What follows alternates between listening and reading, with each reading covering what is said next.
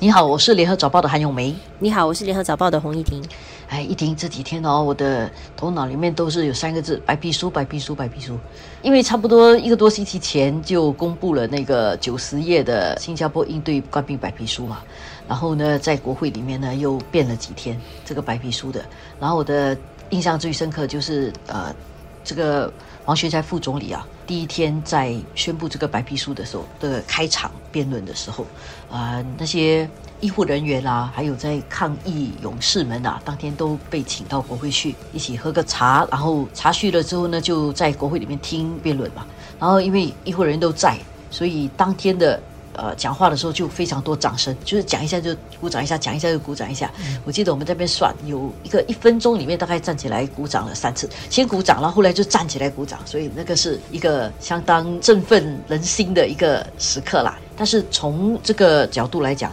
呃。我们也是标志着我们的这个冠病疫情，其实已经走到了要结束的时候了。而世卫其实不久前也刚刚说啊，他们应该有信心哦，在今年底之前可以宣布冠病不再成为公共卫生事件。那换句话说，好不容易的这个战役过程，经过三年，这个痛苦啦，其实已经逐渐过去了。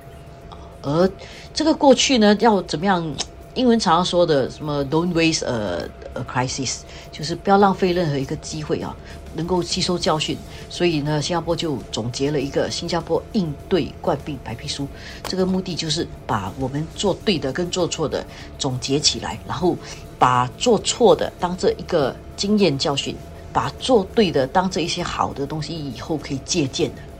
嗯，所以有了这个应对关闭白皮书。我觉得新加坡蛮聪明的一个地方，就经常就是当发生了一些危机或者一些呃状况的时候，其实很多时候也会借助那个状况，然后做一些完善的一些记录，然后事后很多时候也会做呃这种白皮书类的这个公布，然后有相关的检讨，然后从中呃可能给大家有机会做一次的检讨这整件事情，然后从中再理出一些呃教训，然后接下来的话应该做怎么样的一些改变跟一些新的设。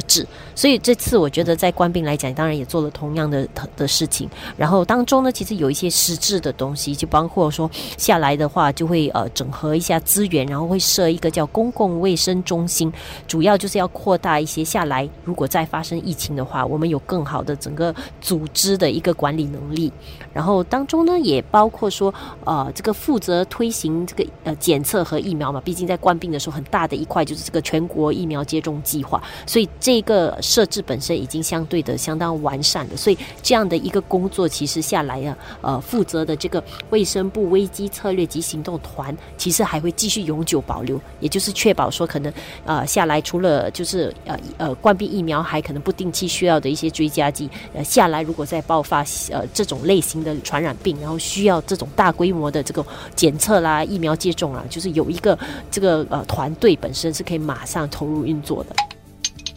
是，确实是，这也是新加坡的一个特点呐。因为另外一个，我在这个冠病里面一直听到的那个词，就是越战越勇嘛。嗯，就是在碰到一个危机的时候啊，我们要能够整合这个危机里面一些可以学习的空间，还有掌握这个危机里面的一些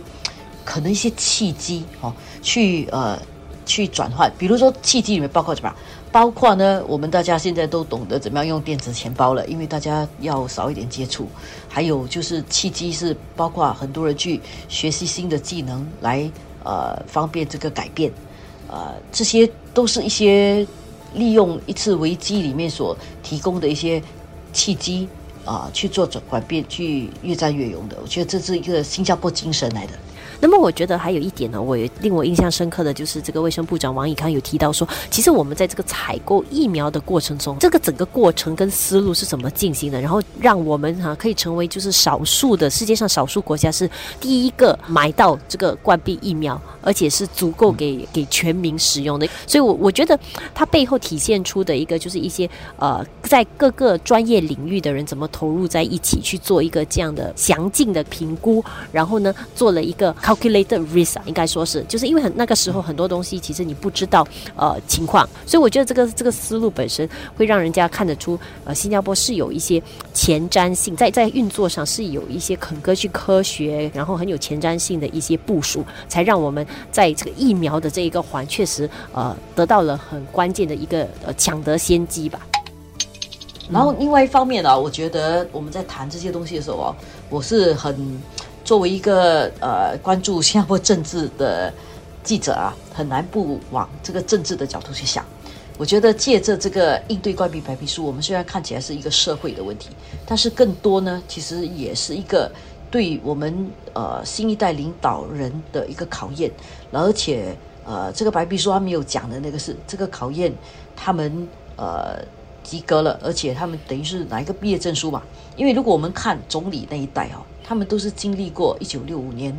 呃和之前的危机。嗯，然后新的这一代的领导呢，都是大多数绝大部分，我看九十八线是一九六五年之后出世的。然后这些新的领导，呃，他们其实在一个呃新加坡相对发展非常平稳的一个环境底下长大，到底能不能够应对危机？还有包括做的不好的时候，比如说开始叫他不要戴口罩啦，后来发觉这是错的啦。还有关于宿舍的一些危机，怎么去应对？我觉得除了考验他们的应对能力，很大的部分也考验了他们对公众的一个沟通的这个环节。然后他们怎么在整个过程中确保公众一直有准确的信息，然后一直能够保持对政府的一个高信任度？我觉得在这个环节沟通的这个部分，其实他们也呃做得相当不错了。所以也让呃就是有调查显示说，其实公众对政府的信任度在疫情过后其实是提高的。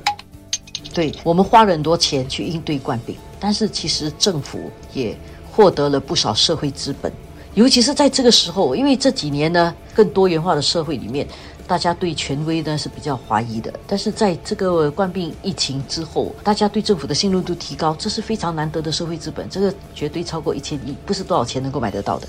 然后另外一方面呢，人们也觉得。生活并没有比冠病疫情前来的差很多，百分之七十的人是觉得生活是比冠病疫情前至少一样啊。如果不是的话，甚至还觉得更好。嗯，对。有趣的就是，即使反对党啊，就是工人党，在这个课题上，我觉得采取的立场也是蛮微妙的啦。就是说，在国难当前的情况下，他们不为了反对而反对，而支持政府来抗议了。不过有趣的就是，当然他们在支持的同时，他们还。还当然，作为反对党还是要有一些保留，所以他们也主要就针对说，觉得这个呃白皮书本身的那个完整报告其实没有完整的公开。只公开了可能就是一个简约的一个版本，所以这个他们就会，他们就当然也会找到一个机会，就觉得说，哎，这个没有公开本身，呃，里面有的什么信息，是不是其实应该让大家知道，还是里头有什么我们其实不知道，所以我们没有办法进一步去问责的。我觉得在这个方面，其实反对党也有所得的啦，就是可能对一些比较务实理性的选民，就会觉得说，